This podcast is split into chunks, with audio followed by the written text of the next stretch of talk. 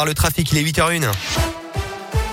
Commence donc avec le trafic et prudence dans l'Ain à cause de fortes précipitations. Trois départementales sont fermées à la circulation. La RD 37, 105 et 83. Prudence. À la une, la transformation du pass sanitaire en passe vaccinal examiné aujourd'hui. La commission des lois de l'Assemblée doit se pencher sur le texte cet après-midi, validé en Conseil des ministres. Il prévoit une modification de taille. Le pass ne sera plus valide avec un test PCR négatif. Il faudra impérativement être vacciné. Le gouvernement souhaite l'appliquer à partir du 15 janvier dans le domaine des loisirs, de la restauration, encore des transports interrégionaux.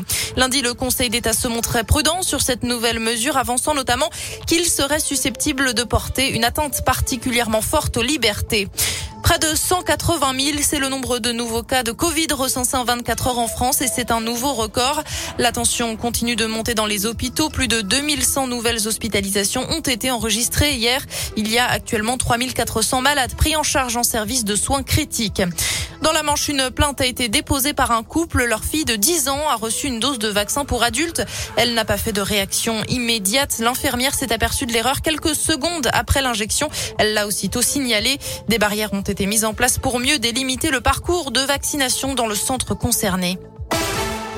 L'actualité dans la région, 19 animaux de compagnie sauvés près de Lyon, véritable scène de désolation dans un appartement de Vaux-en-Velin. C'est la SPA de Lyon qui a communiqué sur les réseaux sociaux.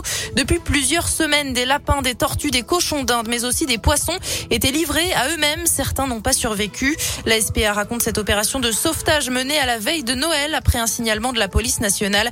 Une enquête est en cours pour comprendre cet abandon massif d'animaux. Une plainte a été déposée. Prudence si vous roulez en direction des Alpes, la Savoie et la Haute-Savoie sont en vigilance orange pour le risque d'avalanche. Les sorties en montagne sont donc fortement déconseillées.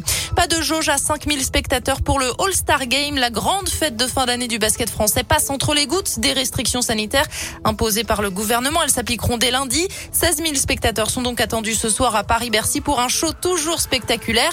Notre région sera bien représentée sur le parquet avec le Villeurbanais Eli Okobo, le Rouennais Lauren Jackson ou encore le Bressan Axel Julien. Et la sélection monde sera coachée par l'entraîneur de Saint-Chamond, Alain Tinet, en duo avec le Manceau Elric Delors. Un beau coup de projecteur pour le club de la Loire qui joue en Pro B, l'équivalent de la deuxième division. Moi, c'est ce que je trouve de bien, c'est que voilà, on parle de Saint-Chamond, on, arrive à situer un peu Saint-Chamond sur la carte de France maintenant, ce n'était pas toujours le cas avant.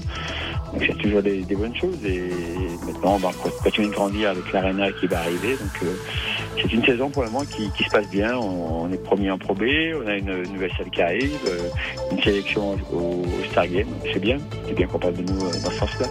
Et le All-Star Game, c'est à partir de 19h en direct sur Beansport. Une bonne journée Léa